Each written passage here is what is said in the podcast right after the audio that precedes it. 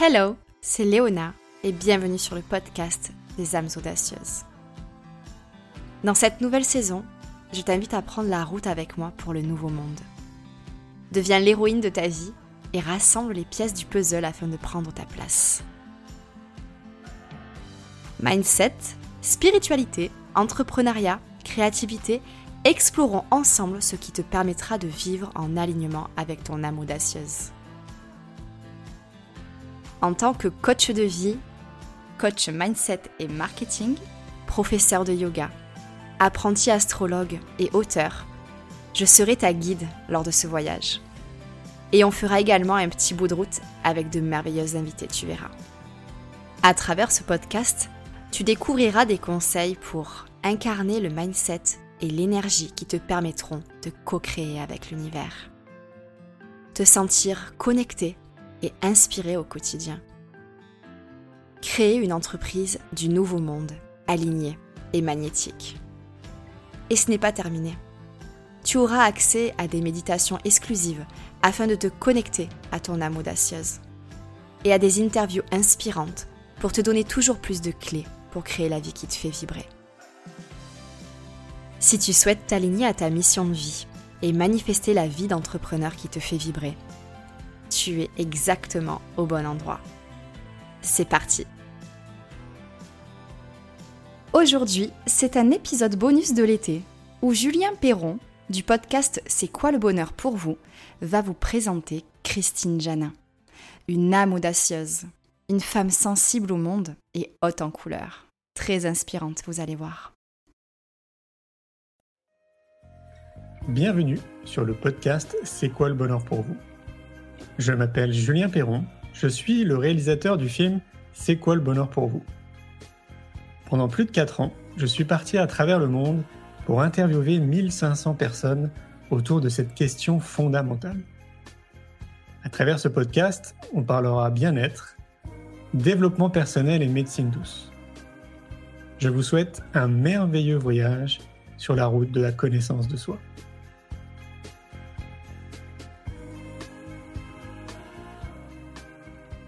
Aujourd'hui, j'ai le plaisir de recevoir Christine Janin. Christine est la première femme française sur le toit du monde. Elle a gravi l'Everest le 5 octobre 1990. Elle est docteur en médecine et alpiniste. Elle a créé en 1994, à chacun son Everest, une association pour aider des enfants malades du cancer à guérir mieux. En 1997, Christine a parcouru l'Arctique à ski et a atteint le pôle Nord en 62 jours. C'est la deuxième femme au monde à atteindre le pôle Nord. En 2009, seules deux femmes l'ont réalisé. Je vous souhaite une belle écoute. Bonsoir Christine. Bonsoir. Euh, merci de m'accueillir. Alors aujourd'hui, je suis chaudement à Chamonix euh, pour continuer notre documentaire sur le bonheur, donc qui s'intitule C'est quoi le bonheur pour vous? Alors, bah, comme je te le disais, j'ai déjà fait plus de 1500 interviews. J'ai, je crois que j'ai fait au moins une fois et demie le tour de la planète maintenant. Et me voilà ici. Alors, euh, bah, je vais te poser la question. c'est quoi le bonheur pour toi? Pour moi, le bonheur, c'est un, c'est un état euh, qui est composé de, de, plein de belles choses, de plaisir, etc. Et c'est aussi une quête. Je pense que le chemin de la vie nous a pour objectif euh, d'aller vers ce bonheur.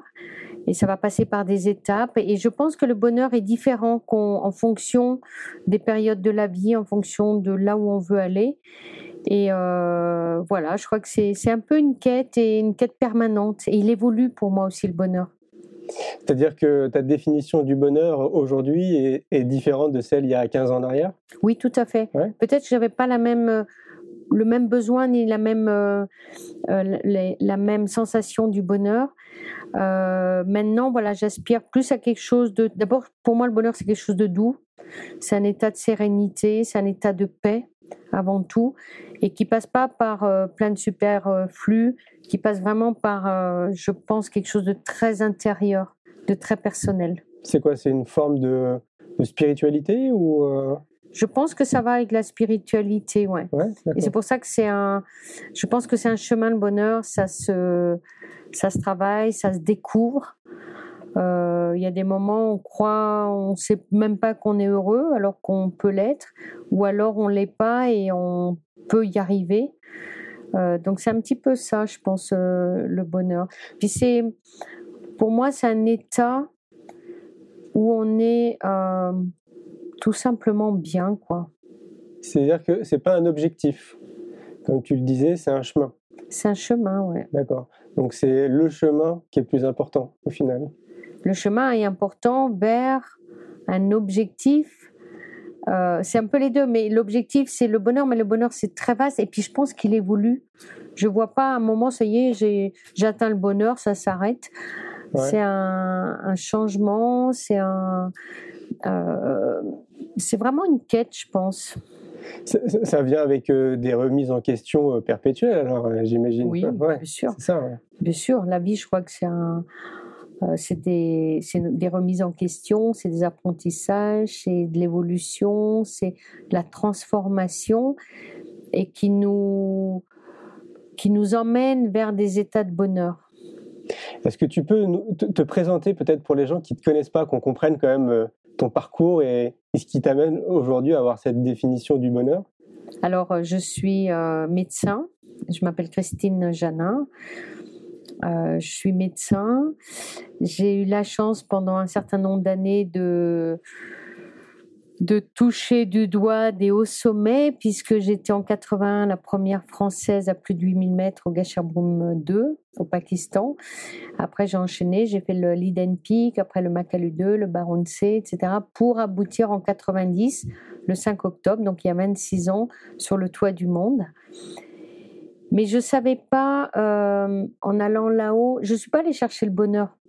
Je suis allée chercher, euh, voilà, quelque part une, expérience sportive, une expérience de challenge, une expérience extraordinaire, et qui m'a obligée à redescendre et qui m'a obligée justement à partir de là à réfléchir, à le transformer, et, ça a changé ma vie de toute façon. Et ça m'a obligé à une forme de spiritualité, j'allais dire. Et à maintenant prendre plus conscience de, euh, du bonheur, ouais, de, d'où je veux aller, de, de ce que j'aime, de ce que j'aime pas et ce qui me fait du bien. Ça a été un voyage initiatique? Sûrement.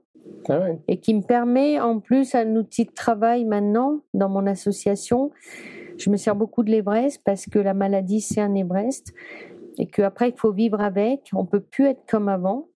Et que par contre, ça nous emmène vers un chemin, justement, qui nous ouvre des portes et qui nous ouvre euh, une voie euh, d'acceptation, de transformation, euh, pour justement prendre conscience que, que le plus important, c'est le bonheur, enfin, c'est soi déjà, et ben soit euh, bien. Donc c'est un peu un état de bonheur, quoi. J'imagine que pour se lancer comme ça dans des défis euh, sportifs, il faut avoir quand même un, fond de départ. Et pour moi, ce fond de départ, c'est le mental. Euh, j'imagine quand même que tu avais déjà ce mental avant de te lancer dans, dans ce genre de, de, challenge.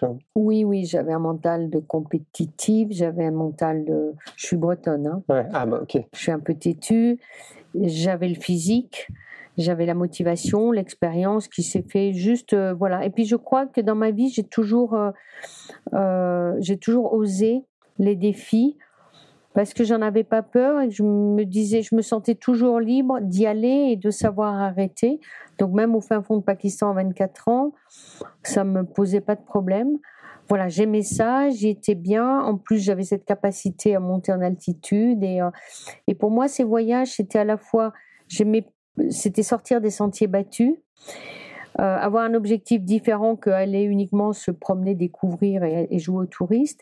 Et en plus, ça me permettait d'aller dans des endroits, découvrir des populations loin, où en tant que médecin, même si j'étais encore étudiante, euh, on peut toujours aider. Mmh. Et c'est vrai que ce métier euh, m'a tout permis. M'a permis de partir comme médecin la première fois, m'a permis de réussir parce que j'avais un métier que j'étais libre d'échouer, donc j'étais libre aussi de ma vie, d'y aller, de pas y aller. M'a permis de comprendre, euh, voilà, mon corps aussi, euh, et m'a permis de le transformer. Donc c'est vrai que la médecine m'a donné cette liberté et que en même temps, ces rencontres, la vie c'est des rencontres. J'ai jamais voulu ma vie, je l'ai par contre accepté, j'ai tout pris. Euh, et je suis curieuse des autres, je suis curieuse de la vie, c'est des partages qui t'enrichissent, qui te font apprendre et qui euh, t'obligent à. Et c'est vrai que je suis plus la même que celle qui a fait l'Everest et j'en suis très heureuse. Elle était fatigante celle de l'Everest. Ah oui, c'est vrai. Ah d'accord. Ah oui, à ce point-là, quoi. C'est vraiment deux personnes différentes. Oui, je pense et je pense que ça m'a permis de quitter.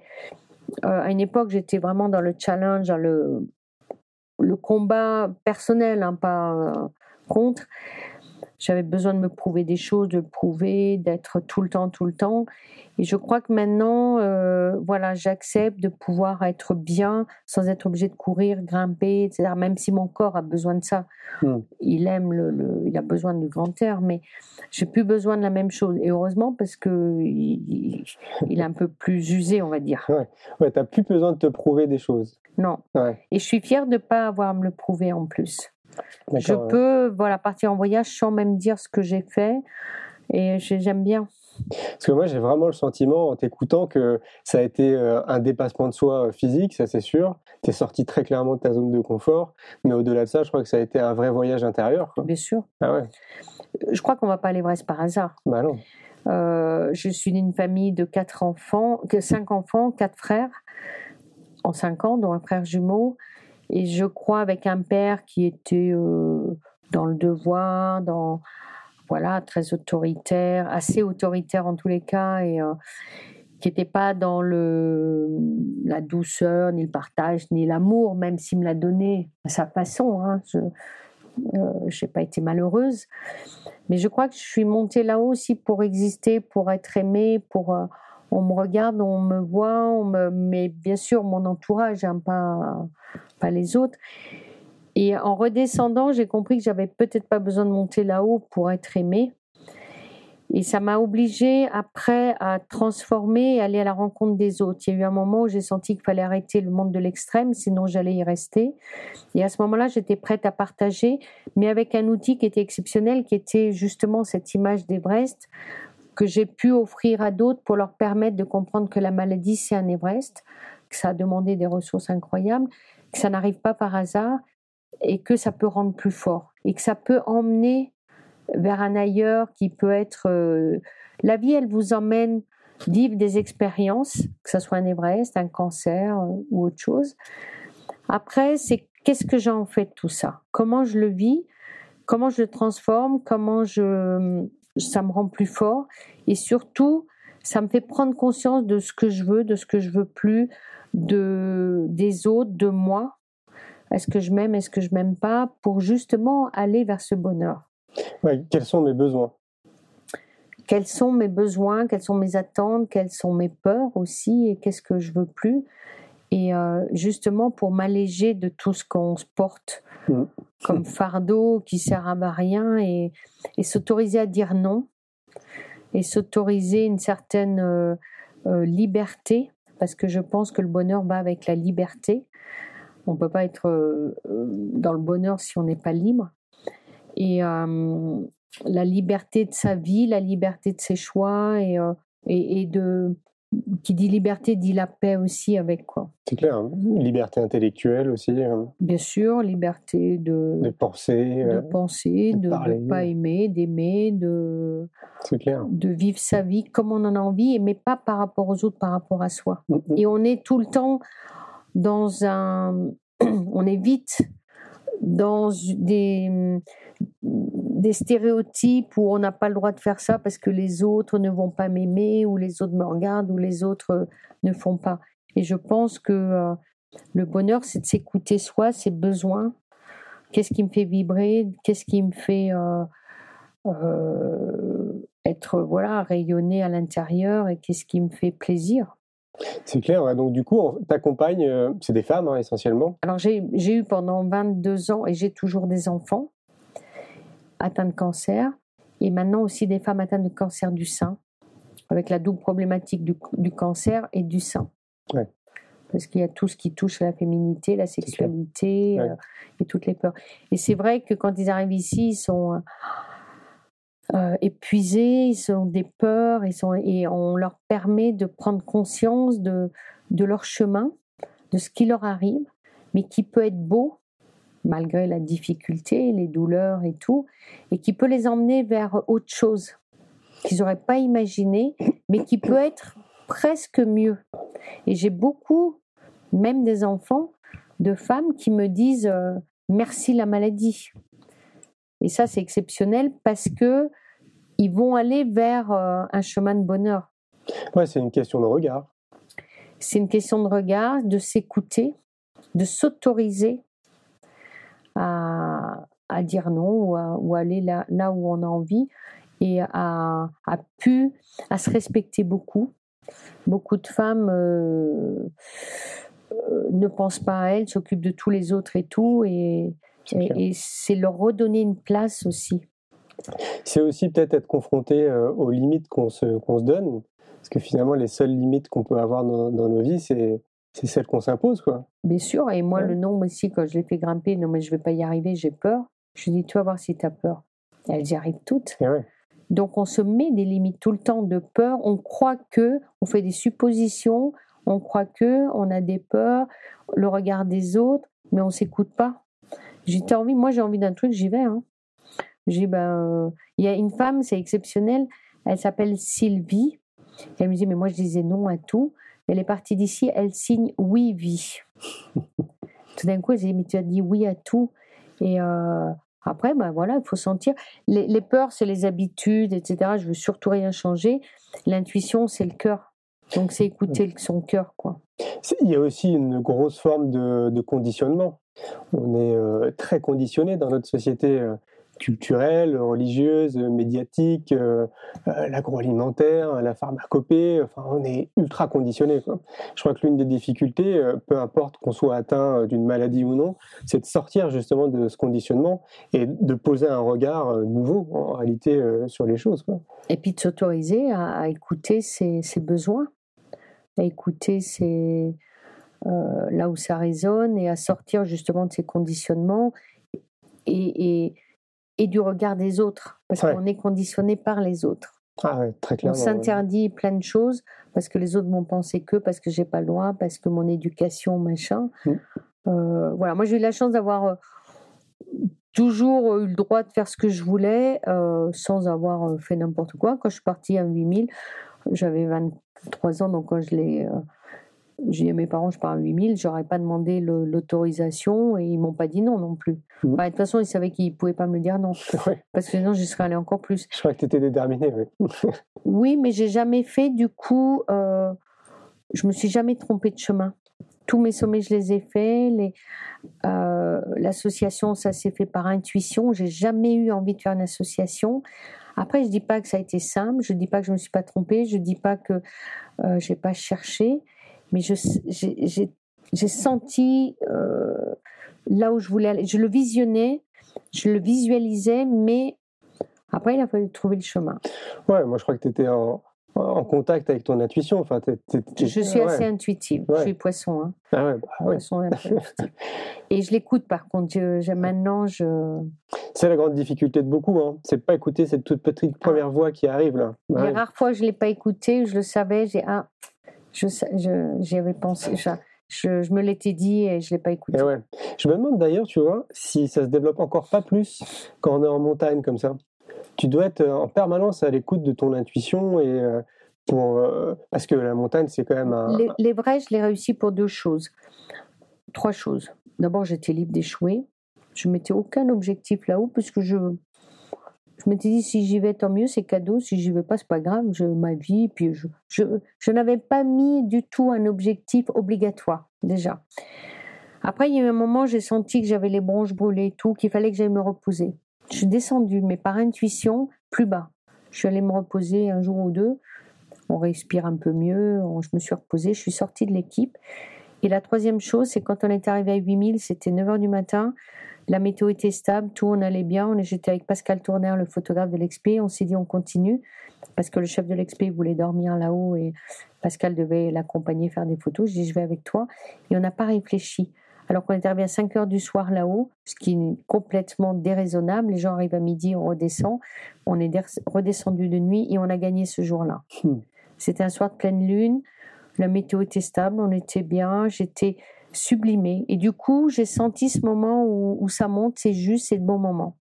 Et je crois que dans la vie, j'ai compris maintenant, et c'est pour ça que ça m'a enlevé plein de peur, c'est que dans la vie, quand ça doit se faire, que c'est juste que ça doit se faire, ça se fait. Et donc, quand tu écoutes ton truc et que tu sais que c'est ça qu'il faut faire, après, moi, je crois qu'on a des anges, j'aime bien dire, qui nous guident et qui vont nous aider et qui, euh, et qui vont nous. Et ça, plus ça va maintenant, plus je, je le vois, plus je le sens, plus je suis euh, ouverte à ça et je le. Et du coup, ça donne une puissance incroyable parce que tu sais que tu vas le faire, que mmh. ça va, ça va venir. Donc après, il faut une question de patience. Un peu, j'étais un peu speed et j'avais envie des choses. Voilà. Et du coup, le temps te permet aussi de mettre des choses en place qui vont t'emmener là où tu dois aller.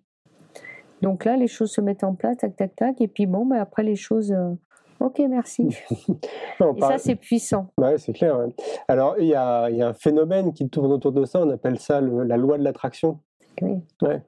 C'est euh, quand tu es dans ces mécanismes-là, euh, bah, effectivement, euh, tout, vient, tout vient sur ton chemin, tout est ah, fluide. moi, j'ai des moments où j'ai vraiment vécu ça. Je cognais, je cognais, ça passait pas. Donc je me dis bon, attends, faut peut-être changer, il faut apprendre d'autres choses. S'il faut pas aller par là, il faut changer un peu des choses. Et puis après, quand les choses étaient en place, tout, tout, se, tout se déroule et se met en place presque mais de manière automatique et, clair dans la simplicité et l'évidence en plus. C'est ce que tu leur dis aux personnes qui viennent ici? Ouais. Donc ça va au-delà de... Bah, c'est aussi une espèce de petite quête, enfin pas une quête, mais un voyage initiatique ici. Bien euh, Ouais, on est d'accord. Ouais. C'est pas qu'un séjour à la montagne. Ouais, c'est bien plus que ça. Que ce soit dans les massages, c'est pas des massages papous, c'est des massages euh, médecine chinoise qui vont aller euh, euh, secouer un petit peu l'intérieur. Et après, il y a du, du Qigong, du yoga, voilà, avec tout ce. Euh, la, on fait de la méditation, ce qui permet aussi à un moment de se poser, d'arrêter de penser. Et puis après, il y a tout ce, cette symbolique d'Everest, de, de, du possible, euh, d'aller là où on ressent. Puis on a, on a des intervenants aussi. On avait un coach, euh, Fabien Deloche, qui a travaillé sur l'estime de soi, sur la confiance, sur la communication non violente, comment avancer et aller là où on, où on doit aller et surtout la manière de le dire, de mmh. faire, d'être à l'écoute justement de ses besoins et de. Mais moi qui étais vraiment, j'avais mon fond, on va pas aller voir par hasard, qui euh, était très machin et tout. Bah, je suis vraiment heureuse de ce chemin et l'association m'a obligée et m'a permis ça. Si moi j'avais pas changé, si j'avais pas essayé de pas de changer parce que je suis la même, mais de transformer, d'apprendre, d'être en paix, j'aurais été trop speed et, euh, ah et du coup, toutes les choses que je propose ici, c'est des choses que j'ai fait moi, pour moi, aller bien. Pas pour des gens malades, c'est juste un chemin pour, euh, voilà, pour redescendre d'un Everest euh, et, et, et, pas être tout le temps dans le challenge, pas être tout le temps dans la compétition ou dans le voilà, être dans une certaine sérénité qui permet de, ouais, d'aboutir au bonheur. C'est une vraie école de la vie. Ouais. C'est jamais fini, c'est ça qui est chouette. C'est pour ça que je dis que le bonheur, c'est un état. Parce qu'on peut toujours avancer vers d'autres, états, d'autres besoins, parce qu'il y a un moment, on a besoin un peu plus de ça. Mais après, eh ben, comme on, on, a mis des choses en place, ben, on, on avance, on apprend, on avance sur d'autres choses. Et ça qui est bien parce que sinon, euh, euh, bah, sinon une fois qu'on l'a atteint, on fait quoi? C'est comme quand on est au sommet de l'Everest. Euh, qu'est-ce que vous en faites de ça? Si vous avez atteint le bonheur et que tout d'un coup vous dites bah, je suis le bonheur, bah, quelque part, je sais pas, ça, moi ça m'empêcherait de. Moi j'aime bien être en quête tout le temps et d'aller chercher toujours mieux ou des choses, des belles rencontres simples, d'apprentissage. De, mmh. C'est pour ça que le, bonheur, pour moi, c'est c'est à la fois un chemin, une quête, un état, mais qui est évolutif, qui peut toujours être encore mieux euh, mais mieux, mais qui peut être plus simple aussi. Hein. Ça ne veut pas dire plus compliqué. bien sûr.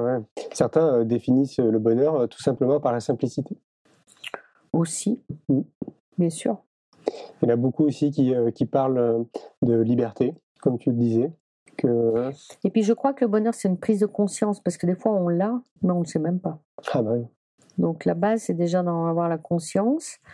Dire, mais tiens, aujourd'hui. Moi, je crois que c'est un sentiment aussi de, moi, je suis quelqu'un de très difficile, donc avant de pouvoir dire je suis heureuse et tout, je commence à pouvoir le dire, mais euh, je ne l'étais pas pleinement, malgré ma vie qui est, pas plus riche. On peut toujours plus riche, mais euh, qui était, plutôt belle et plutôt. Mais je crois que j'avais encore des besoins personnels euh, et quelques blessures perso à transformer. Euh, et c'est vrai que les moments où tu. Ça m'est arrivé deux, trois fois où tout d'un coup, là, tu as waouh, espèce de flamme intérieure, de. C'est comme un gros. Un... espèce de. euh... Ouais, c'est un sentiment, mais de, de, de, plus que de la plénitude, c'était rempli. Enfin, c'est. Ça frôle la perfection c'est, c'est pas une question de perfection, c'est un, sentiment intérieur de de de, de, euh, de, plénitude, mais en même temps de waouh quoi ça sentiment d'une flamme intérieure, de quelque chose mais euh, qui, est puissant quoi. Ah oui, c'est arrivé plusieurs fois? Ça m'est arrivé, euh, ouais, sur des moments. alors ça, ça, ça s'accorde avec certains plaisirs, voilà mais où là, tout d'un coup, tu dis waouh, c'est euh, là, mmh. là, c'est pas mal, quoi. Toi qui, qui voyages beaucoup, euh, quel est ton, ton, regard sur notre planète? Euh, Est-ce que tu as le sentiment, par exemple, qu'il y a une grosse prise de conscience qui est en train de se faire à l'échelle globale? Moi, je te dis, c'est ce que je pense, c'est ce que je vois. Alors, peut-être que mon regard, il est un peu biaisé, pas totalement objectif, parce que je suis souvent en contact avec des, des gens qui sont qui se bougent pour essayer de faire changer les choses. Mais je sais pas, j'ai vraiment le sentiment qu'on est comme un tournant, comme si on avait switché. Alors, moi, il y a les deux. C'est-à-dire que chez nous, il y a un tournant. Je vois que quand on parle de yoga, de méditation, pratiquement maintenant tout le monde en fait ou en a entendu parler. Ça choque plus. À une époque, c'est il fume un peu, il est euh, ouh, baba cool et tout. Donc maintenant, il y a une prise de conscience de ça, de l'écologie, du bio, euh, de la nourriture, euh, de la du bonheur, justement. Il y, a, mais je pense plus dans nos civilisations à nous, et à côté, il y a l'opposé. C'est-à-dire que là, on est en train de monter en, en spiritualité dans certains endroits, et de l'autre côté, vous avez des Daesh, vous avez des, la Syrie, vous avez des trucs horribles.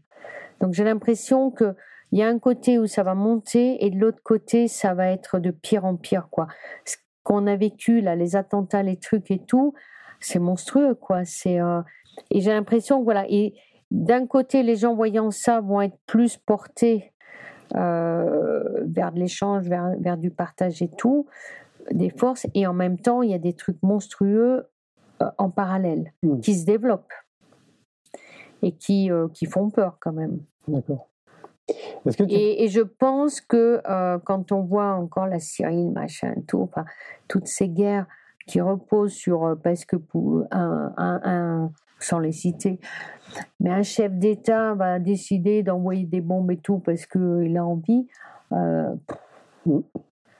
et on retrouve bah, les, les, guerres de, de, religion, on retrouve les guerres de machin qu'on a vécues, mm. qu'on pensait pouvoir.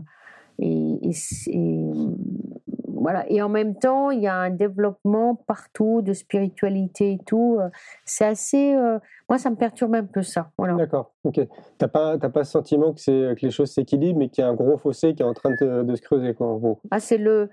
c'est le, le, bon et le mauvais, quoi. C'est euh, l'enfer, le paradis, mais c'est un peu. Euh, mmh, mmh, mmh. Il y a un truc assez.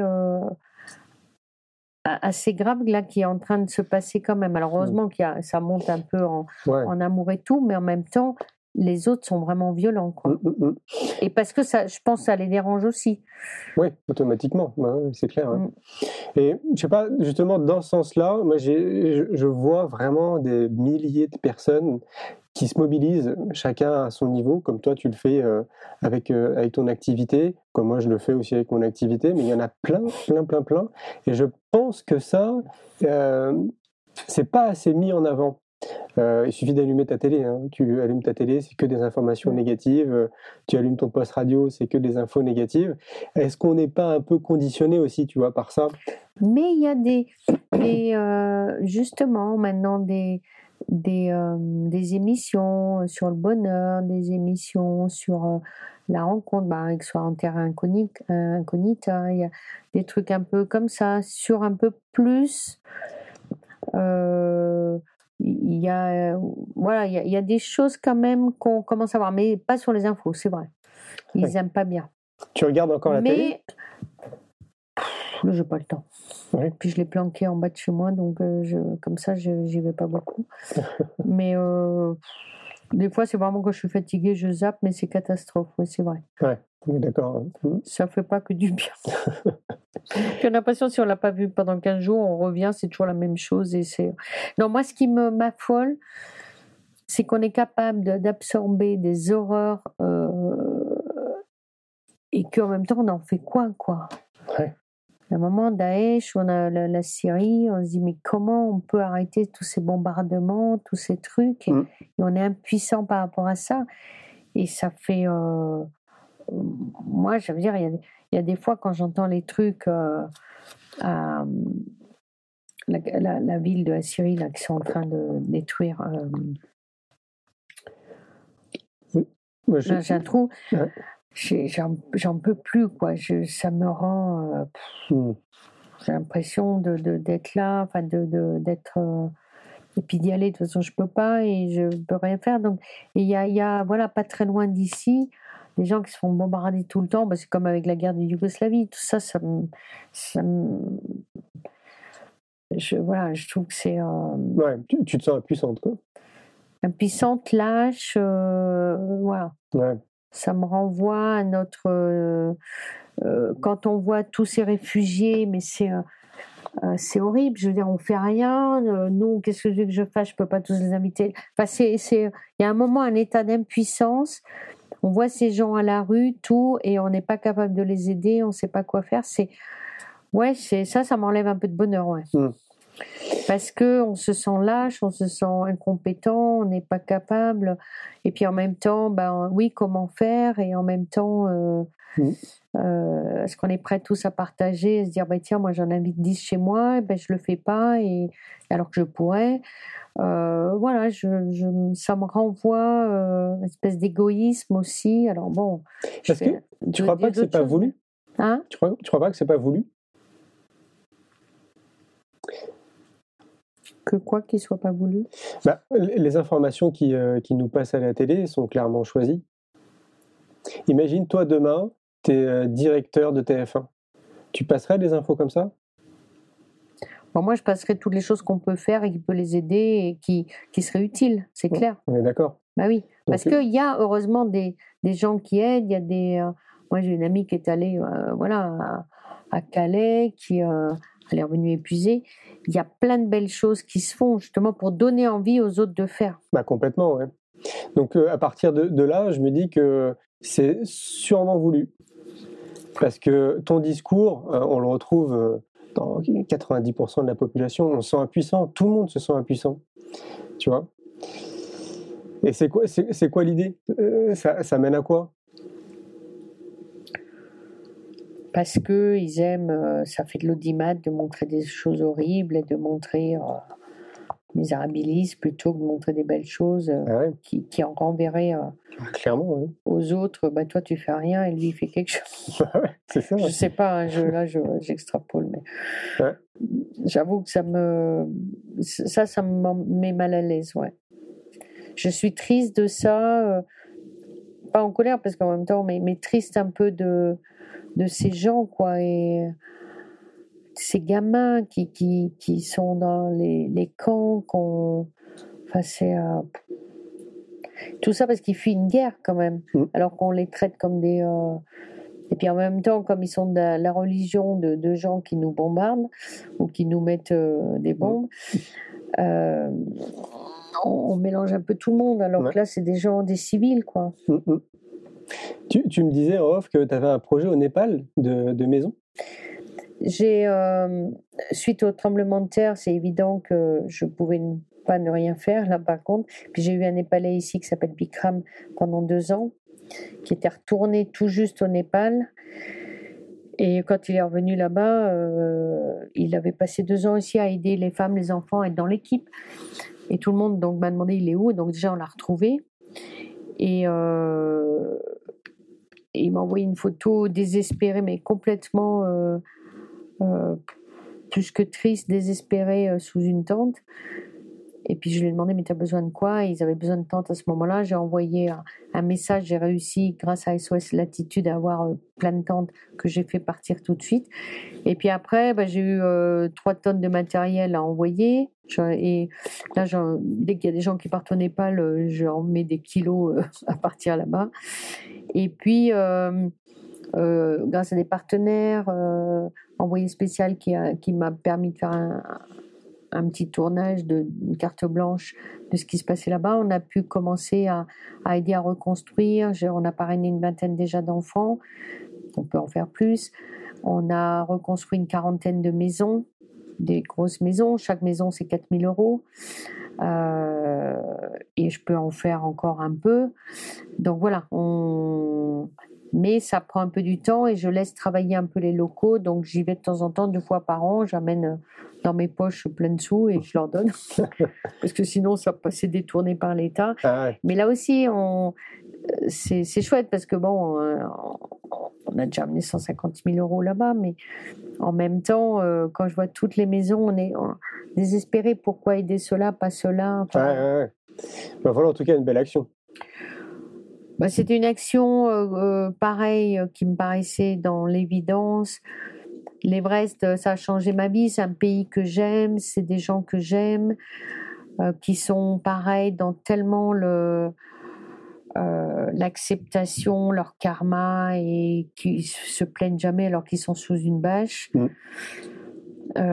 si on peut aider, voilà. Mais c'est vrai qu'il y, a beaucoup de choses à faire. C'est clair, hein. Et puis j'ai surtout un lien là-bas. C'est Bikram, donc on l'a appelé Bikram Solidarité Népal, qui est le lien qui suit les projets. Euh, j'ai des maintenant des gens euh, qui sont des guides, qui sont euh, qui suivent les, constructions, voilà, parce que c'est aussi la, la, meilleure façon de les aider, c'est aussi d'y retourner, d'amener des, des, gens. Donc, je, tous les copains, allez hop, partez au Népal. en plus, je leur donne des sacs. Et oui, c'est des petites choses, mais c'est vrai que chaque fois, c'est chouette parce que c'est vrai que quand j'y vais, il y a quelques familles, tout, je sais qu'on on peut vraiment leur changer leur vie. Ouais. Moi, j'ai un ami, euh, il vit avec femme et enfant dans la moitié de cette pièce. Euh, euh, sur un lit, il y a les parents, le couple, les parents, les enfants. la petite cuisine, elle est dans le coin là-bas par terre. Voilà, et ils sont heureux comme ça, ils se plaignent pas. Donc, si on peut les aider à avoir une scolarité, parce que ben, sinon, limite, ils n'ont même pas de quoi emmener les enfants à l'école. Et ça, ça peut faire vraiment changer le cours de la vie de, euh, de famille, d'enfants qui prendront le relais après aussi. c'est évident. Donc ça, c'est, je crois que ça passe aussi le, les aider par l'éducation des enfants. Tout part de là. Tout part de l'éducation. Bah oui. C'est clair. Hein. C'est une très bonne transition. tu le sais, nous, on, est en train de créer une école, c'est une école de la vie, euh, qui est une école qui est euh, plutôt tournée sur des courants alternatifs. Euh, bah, comme je viens de te le dire, moi je pense que tout part de l'éducation. si on veut que notre planète change et qu'il y ait peut-être plus de bon sens à tout point de vue, il faut qu'on change notre mode d'éducation. Donc j'ai l'impression que tu partages aussi ce point de vue. C'est évident. C'est évident et redonner le goût à l'effort, redonner le goût à, voilà, pas être obligé d'aller à l'école, mais en savoir que c'est derrière, c'est aussi la liberté, c'est plein de avec la notion de l'effort. je me souviens une fois, j'avais j'avais dit oui, ici, je propose à un enfant d'aller vers leur sommet. Ah, mais est-ce qu'ils ont le choix? J'ai dit, mais s'ils savent pas ce que c'est, le bonheur que c'est d'arriver, euh, bah, si on leur donne pas le goût, d'avoir envie d'essayer, d'aller au plus haut, pourquoi se limiter toujours à, à quelque chose de, de moyen? Bah, bah, non, je trouve que autant après, il faut chacun va aller là où il peut aller, euh, là où il a envie, là où il doit aller. Il n'est pas obligé d'aller au plus haut, mais au moins lui donner les moyens de, de, de s'élever. Ah ben non, on peut toujours se contenter de bah non, on reste là, surtout bouge pas et, et je trouve de donner la notion de l'effort, de, de réussir. Si le gamin il est capable, pourquoi pas lui proposer d'y aller? Évidemment. Et puis là, puis on peut le faire par euh, plaisir, on peut lui donner envie d'y aller, on peut. Euh, puis le gamin, il est fier parce que justement, ici, moi, je leur fais faire des trucs qui ne sont pas des trucs d'enfants malades, où ils vont se dépasser. Il y a des gamins qui font 800 mètres de dénivelé, alors qu'ils ont eu de la chimio, des, des cancers, qu'ils ont 8 ans. Mmh, c'est génial. Et personne ne leur dit qu'ils sont capables. Et là, le gamin, vous verriez à quel point ils ont envie d'y aller. Et ils sont fiers. Bah, pourquoi? Parce que c'est lui qui vient chercher. C'est clair. Euh, et il est fier de lui. Et euh, moi, les ados, là, je les emmène dans des courses en montagne, dans des trucs euh, engagés. les femmes, je les fais grimper. Non, je ne veux pas y arriver. Et puis quand elles veulent faire demi-tour, je dis non, non, non, tu vas voir, on va y arriver. Je vais à côté, je l'aide à passer le pas. Mais oui, c'est ce pas qui fait que on réussit. Ouais, complètement. Et euh, ça change tout. Mmh. Parce que d'un coup, ils sont fiers, d'un coup, ils ont réussi. Tout d'un coup, bah, je suis pas qu'un enfant malade ou une femme malade ou un enfant. Euh, mmh, mmh, et je suis fière de moi. Et quand on est fier, bah, on. Ça change mieux, ça change tout. On a la banane. C'est clair. T'aimes bien les citations? Oui, mais je, comme j'ai pas de mémoire, je ne suis pas capable de t'en sortir une seule. Il n'y en a pas une que tu aimes bien? Ah si, il y en a plein, mais euh, j'ai pas de mémoire, donc je vais forcément la, la louper. Ok. Alors si tu avais un dernier message, ça serait quoi? Euh, je, enfin, J'en ai même plusieurs. C'est d'abord, je, je, pense qu'il faut oser sa vie. Il faut... Euh, tout est possible. L'Everest est possible. Et puis après, ça passe par l'amour. Avec un grand A. Merci Christine. Merci, namasté. Namasté. Un grand merci pour votre écoute. J'espère que vous avez passé un bon moment avec nous. Je vous invite à prolonger l'expérience en regardant mon film C'est quoi le bonheur pour vous? Vous le trouverez assez facilement sur YouTube. Si vous souhaitez ancrer davantage les choses, nous avons créé le jeu de cartes C'est quoi le bonheur pour vous qui vous permettra de mieux vous connaître et de mieux connaître les gens avec lesquels vous allez jouer de manière ludique et bienveillante. Vous me retrouverez assez facilement sur les réseaux sociaux si vous souhaitez qu'on échange en direct. Et merci de nous laisser des messages ou des avis, des commentaires. Ça fait vraiment plaisir et je prendrai une grande joie à vous répondre. Comme le dit si bien Julien, n'hésitez pas à nous envoyer, que ce soit à Julien ou à moi-même, un message pour nous dire ce que vous avez pensé de cet épisode. Je vous encourage bien évidemment à regarder le film réalisé par Julien Perron, C'est quoi le bonheur pour vous, que vous allez pouvoir retrouver super facilement sur YouTube? Et vous pouvez aussi vous lancer avec le jeu de cartes C'est quoi le bonheur pour vous? Et suivre Julien sur les réseaux sociaux. En attendant, je vous souhaite une bonne route et à très vite dans le prochain épisode de podcast des âmes audacieuses.